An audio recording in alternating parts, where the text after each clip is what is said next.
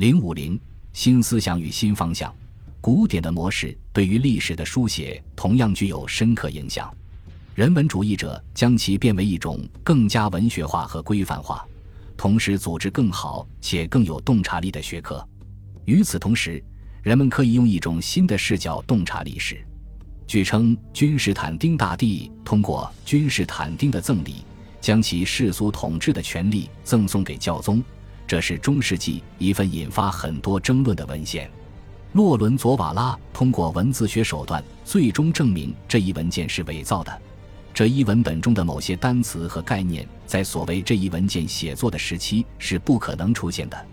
时代错乱的意识是对过去认识发展的关键，而这种意识随着学者研究古典文本，同时以过去为模型的研究而不断发展。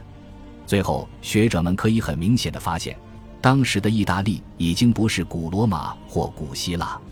然而，这极大的增强了人文主义学者的自我意识。越过漫长的古典价值观的传承已所剩无几的时代，人文主义者通过回到古典时期，与刚刚过去的时代决裂。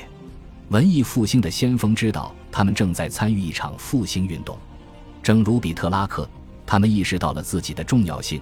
同时为自己的工作而欣喜若狂，这些情绪某种程度上出于一种自我满足。如果我们认为文艺复兴与中世纪之间是一种断裂的话，这可能要追溯到他们自己看待自己的方式上。人文主义者的活动扩展到很多领域，在大学中，他们正在用其文字学原则影响法学研究；在宫廷中，他们正在适应王宫的要求。文艺复兴的文学见证了基于古典模式的骑士史诗文学的新发展。从长期来看，教育领域受到的影响最大。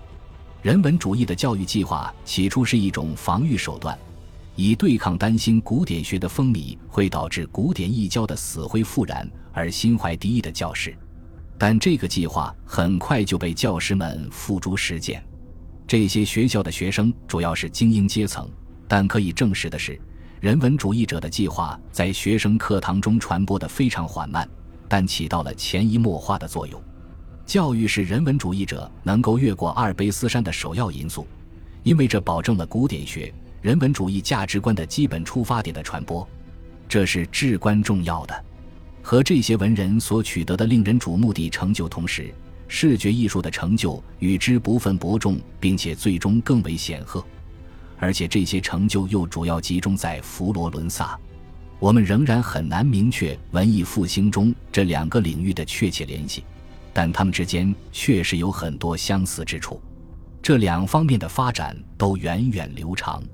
如果说15世纪绘画领域具有决定性的变化是透视法的发现，那远在14世纪早期就已有同样重要的发现。那就是乔托所发现的空间表示法和壁画艺术的技巧。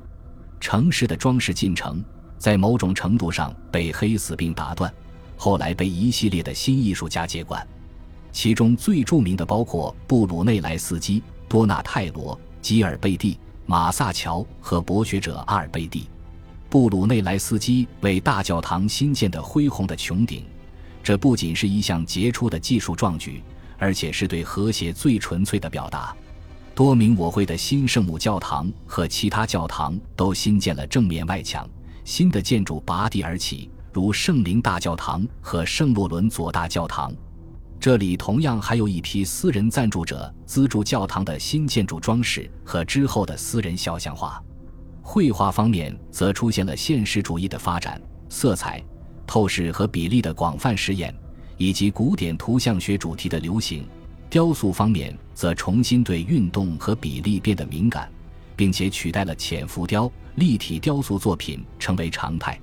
由于所有这些革新，佛罗伦萨声名鹊起，各地的资助者竞相争夺其主要艺术明星，这体现了为所有这些变革而激起的兴奋之情。到十五世纪中期，人们关注的中心转移到了罗马。以尼古拉五世为代表的几位教宗在罗马召集了大批博学的学者，这些学者性格鲜明，他们将公然世俗的甚至有伤风化的文化带到了教宗的核心地区。随后几位教宗作为文艺复兴时期的贵族都有突出表现。庇护二世当选教宗前是人文主义者，保罗二世将注意力放在了重建罗马城的建筑上。西斯克特四世，尽管他有好战的名声，也召集了几位人文主义者，但到此时为止，文艺复兴仍然只在意大利地区，威尼斯。米兰和那不勒斯都赞助人文主义者和艺术家为他们工作。文化是小国家的领袖可以轻易使大国的统治者黯然失色的领域。然而，文艺复兴时期的意大利最终成了这场很快就超越了国境线的运动的中心。实际上，意大利一直都是中心。自阿维尼翁时期的诸位教宗以来，意大利的艺术作品就对外传播。这里的作家也和阿尔卑斯山以北地区的作家保持联系，教会的大公会议加速了这一过程。宫廷和教廷中的人文主义者都参加了这些会议，并且正是康斯坦茨大公会议决定给予波乔布拉乔利尼机会去搜寻周边的修道院，以取得他的发现。庇护二世在成为教宗前的旅行以及他广泛的联系，都有助于人文主义者活动的传播。罗马教廷的发展为文艺复兴增加了新的中心，并且通过枢机主教和侍臣增加了国际交流。